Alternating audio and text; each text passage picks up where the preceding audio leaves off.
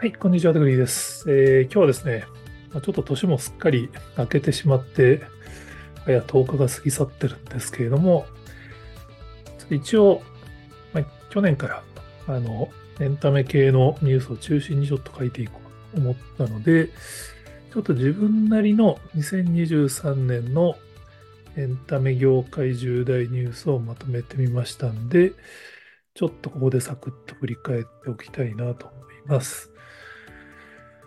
去年はね、本当にいろんなことがあって、まあ、個人的にも本当にこう、なんていうんだろうな、楽しかったんですよね。まあ、ちょっとその、ジャニーズの事件って非常に残念な事件はありましたけど、まあ、事件があったのはね、もうはるか昔のからの話で、明らかになったのが去年だったんですけど、なんといってもやっぱり日本のエンタメコンテンツが世界で成功しまくった年だったと思うんですよね。まあ、ちょうど2年ぐらい前からなんかその世界の日本のコンテンツが世界に出ていくお手伝いとかできたらいいなみたいなちょっとぼんやりと考えながら記事を書き始めたんですけど、まあ、間に合ってよかったって考えるべきだから、本当に去年は1年間いろんな成功があって、ちょっとこれがまた今年も続いていくんじゃないかなと思うので、ちょっとそういう期待も込めて、重大ニュースを選んでみました。はい。まあ、軽く紹介していきたいと思います。まず10位ですね。えー、2B がやっぱり結成されたのが本当に大きかったなと思ってるんですけど、まあ、今年年明け、いきなりナンバー A が新曲出して、ビルボードも1位になったのかな。YouTube のデイリーの世界のトップとか取ったりしてますけど、やっぱり 2B がそのまあ、いわゆるこう日本のアイドルグループが、まあ、旧ジャニーズ事務所がデジタルを全然使ってなかったのに対して、もう真逆のアプローチを取っているというのは本当に大きいと思いますね。まあ、個人的にはあの BMSG 推しなので、あのその先駆者は BMSG SKY-HI さんだと思ってますけど、まあ、やっぱりキンプリの3人 Number_i の影響力はでかそうですよね。今年は本当にまあ、ナンバー I2B の年になるべく多分滝沢さんがタクトを振るってるんだと思うんですけど、まあ、個人的に一番注目しているのは、なんといっても、2B が SNS ガイドラインをかなり攻めた形で公開されたんですよね。もう公式アカウントが投稿した画像は、ファンは使っていい。なんだっけ。あ、ちょっと細かいガイドラインをちょっと忘れちゃったな。えー、っと、ちょっと間違いのないようにちゃんと読んでいきますね。2B およびアーティスト個人が発信する画像や動画をファンの皆様個人の SNS に投稿いただくことに関して 2B は著作権侵害を主張いたしませんですからね。このガイドラインはね、今までの日本の常識化すると本当にすごい変化だと思いますね。まあ、当然、この先にあるのは、スカイハイさんの BE:FIRST におけるガイドラインなんですけど、やっぱり、これを見ちゃうと、BMSG のやつも、まだやっぱり、その、こちらかとディフェンシブがメインに見えちゃうぐらい、著作権侵害を主張いたしませんまで書いてますからね。これはね、相当日本の多分、法務的専門家の建築観点からすると、かなりリスクを取ってるアプローチで、でもこれによってファンがやっぱり胸を張ってやれるようになった結果、やっぱりナンバーアイの最初の楽曲も、まあ、動画の切り出しみたいなのも大量に上がってますから、これはね、結構日本のエンタメ業界の SNS 活用に大きな一石を投じるんじゃないかなっていう意味で、でも10位ですね。まだ多分今年のトップ3とかに入ってくるんじゃないかなっていう気がしますけどね。9位は、えっと、まあ僕バスケ好きなんで、バスケワールドカップの、まあ渡辺選手が SNS なんかを活用しながらファンを巻き込んだっていう、まあ、どちらかというと選手が SNS を使うと炎上するか使わせない方がいいみたいな、やっぱり基本スポーツ協会のベースだと思うんですけど、やっぱり渡辺選手は NBA で、まあ、自らの意見をはっきりというコミュニケーションの世界にいますから、やっぱりそのあのね、空席問題に対して選手が SNS アカウントで問題提起するっていう、まあ、非常に選手からしたらもうリスクしかないような行為をしましたけど、やっぱこれがやっぱり後の、まあ、ワールドカップ出場につながるやっぱり本気の応援を呼び込んだっていう意味で、やっぱりなんか空気読んで言わないっていうんじゃない方がいいんじゃないかっていう、そう選手の影響力の大きさっていう意味でも大きい分岐点だったなというふうに思います。えー、8位はスーパーマリオですね。やっぱりゲーム原作の映画はヒットしないっていう常識がこれで変わったんで、もうゼルダの実写映画も準備されてるらしいですし、まあ、次々にゲーム原作の映画がこれからデス・ストランディングとかですね、出てくるんですけど、まあ、多分マリオが分岐点でゲーム映画のプロジェクト多分相当これからも増えるんじゃないかなと思います。7位がゴジラマイナスワンですね。まあ、多分、マリオが出てきた時にはちょっとその年内にこの実日本の実写映画もアメリカでヒットするなんて全く夢にも思ってなかったんですけど、個人的にはマリオはやっぱりなん言ってもハリウッドが作ってる CG 映画なんで、まあゲーム映画がヒットしたっていう意味では嬉しいんですけど、ちょっとその日本を応援っていう意味だとちょっとこうやっぱり日本ではこれ作れないよなって思っちゃう残念さもあったんですけど、ゴジラマイナスはね、日本のチームですからね、これがヒットしたのは大きいと思います。まあ、当然ゴジラだからでしょっていうのが今の、ま、この記事書いた時にも結構コメントでいただいたんで、ゴジラ以外の実写映画がアメリカでヒットするかどうかはもう東宝さんの頑張り次第だと思いますけど、まあ、やっぱね、突破口が開かれたのは大きいと思いますね。さらに、君たちはどう生きるかがゴールデングローブ賞のね、アニメ賞受賞みたいなのもあるんで、まあ、日本の映画がアメリカで見られるようになる分岐点に結構なってるなと思いますね。6位には実写版のワンピースの話を持ってきました。ネットフリックスがやっぱり日本のコンテンツの世界への扉になるっていうのは僕数年前からぼんやりと思ってたんですけども完全にその流れがファンピースもうまくいきましたし悠々白書も無事に日本の実写の最高記録更新してますからこれはねやっぱネットフリックスと日本のコンテンツ事業者はやっぱ仲良くしてほしいなって思いますね。今ディズニーが苦しんでますからね。あのまあ、僕は勝手にネットフリックスと集英社日本の漫画連合がディズニーを倒すというのはちょっと大げさですけど、ディズニーとこう対極にあるコンテンツユニバースになってくれるといいな、みたいなちょっと勝手に思ってますけど、もう扉がワンピースで開かれた感じがありますね。はい、5位。5位、いきなりちょっとすみません、個人的な話で 申し訳ないですけど、まあ、個人的には BA ファーストのまあ躍進っていうのがまあ5位、広い意味での5位なんですけど、まあ、僕個人からするとですね、やっぱり2月だったかな、セガさんのイベントで、スカイハイさんと、セガの杉野社長との、まあ、セッションを、まあ、なぜか僕が仕切っていたっていうちょっと不思議な経験をさせていただいたのはちょっと大きかったですね。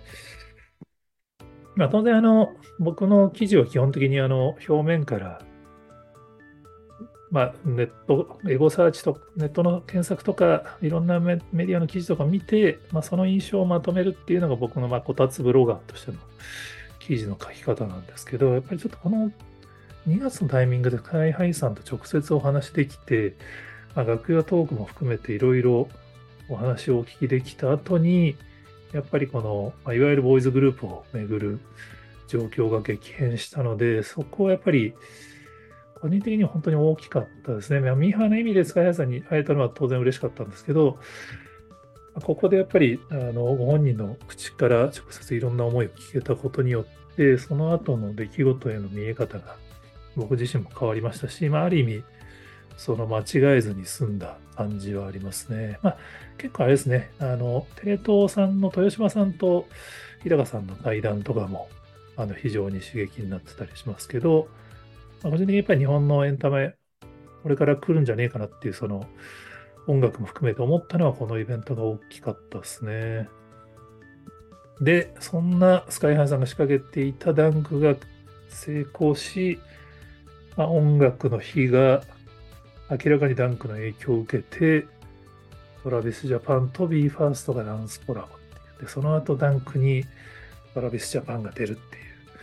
まあ、僕、ダンクが始まった時にトラビスジャパンとかジャニーズのグループが出るといいなみたいな妄想記事を書いたんですけど、まあ、当然数年かかるだろうっていう前提で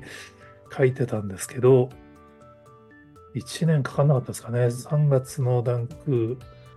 が1回目で12月のダンクにトラビスジャパンが出るって、まあ、それの、まあ、最初のコラボになってたのが、この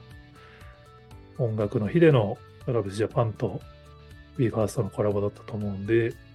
結局ね、去年は音楽業界、本当もダンスコラボっていうのは一つのキーワードになりましたよね。これによって本当にその、従来は事務所ごとになんか番組が分かれてるのが当たり前っていうのが、まあ、混ざると面白いこと起きるよねっていうのが、まあ、誰も彼もが確認できたっていう。まあ、最後に紅白で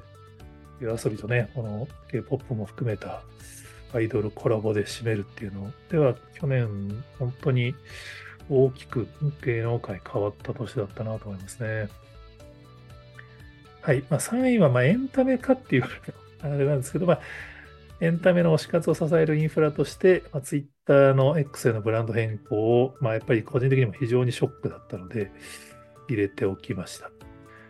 もうちょっとね、X がこの後どこに行ってしまうのかもわかんないですけど、やっぱ僕は本当に Twitter の青い鳥が好きだった人間で、まあ、去年もさよなら Twitter っていう記事をノートに書きましたけど、これは本当に大きな変化だったと思いますね。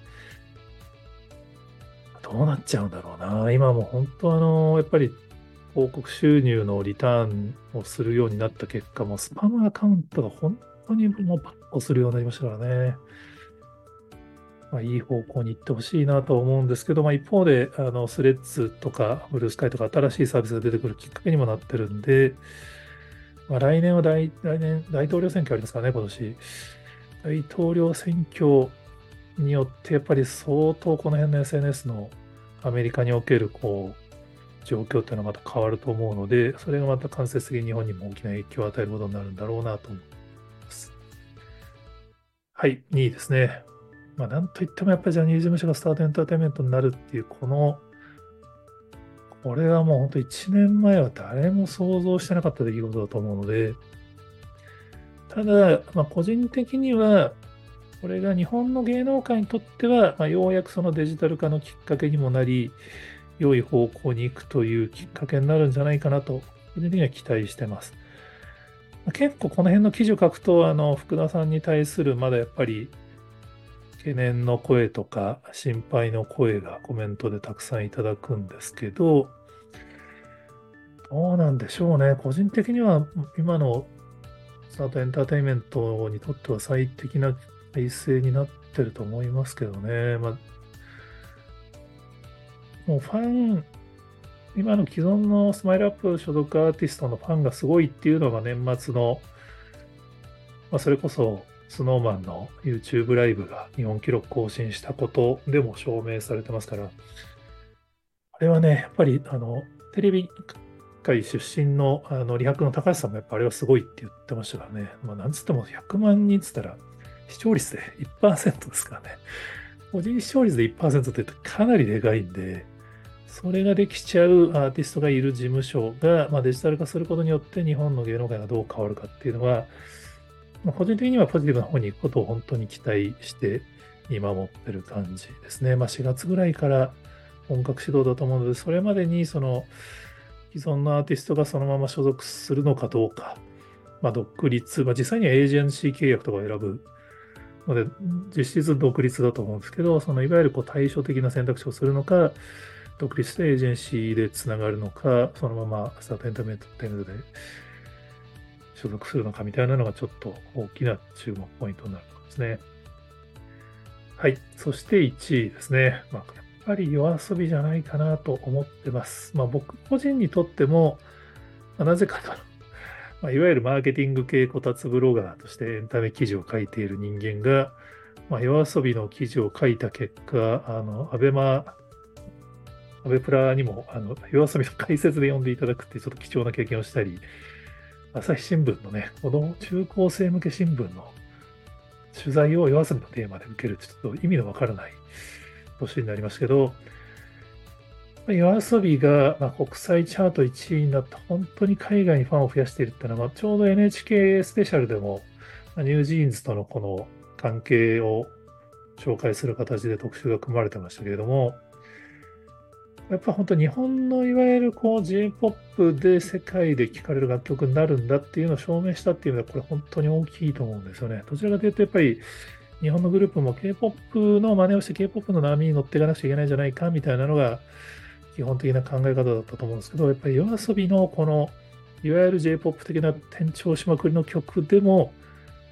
海外で聴いてもらえるっていうのは、これはね、日本の音楽にとってはめちゃめちゃ大事じゃないかなと思ってたりします。まあ最後の紅白、本当良かったですよね。個人的には本当その、ま、紅白視聴率が下がってるのはまあ当たり前として、でもやっぱりね、あの歴史に残る最後の紅白のコラボの動画を NHK プラスでしか見れないっていうのは果たしていいのかっていうのはちょっと唯一今引っかかってるところではあるんですけれども、ま、いずれにしても、本当に、まあ、僕の勝手な10個並べただけでも、まあまあ結構でかいニュースが本当に多かった1年だったんじゃないかなと勝手に振り返っております。でも、今年もいきなりね、そのナンバーワイが、グローバルのデイリーチャートの1位とか YouTube で撮ってますからね。もうこれに刺激を受けて、やっぱり本気で最初から海外を目指すっていう人たちが出てくると、実は日本のコンテンツ最初から勝負できたんじゃねえのっていうのが今年は多分完全に証明される年になるんじゃないかなと、まあ、もう希望的観測ですけど、思ってます。やっぱり日本人が、まあ、日本人やっぱりね、自分たちを下げすぎるんじゃないかっていうのは、改めて、なんか日本のタレントじゃ、えー、あの日本人の映画だと見てもらえないとか、日本語だと聞いてもらえないとか、先に挑戦する前に決めちゃってたんじゃないかなっていう。メジャーリーグもね、もう最初に野茂さんが挑戦して、今や大谷翔平が世界に類を見ないあのメジャーリーグを代表する選手になってますから、日本のコンテンツもきっとその同じ流れを組むんじゃないかなみたいなのはちょっと勝手な希望的観測として振り返りとしておきたいと思います。え、こちらのチャンネルでは、え、2024年もこんな感じで日本の未来をちょっと明るく期待できるようなニュースをいろいろ紹介できればなと思ってますので、え、皆さんの方で、え僕が知らないこんな話知ってますよっていうのがありましたら、ぜひコメントや DM で教えていただけると幸いです。今日もありがとうございます。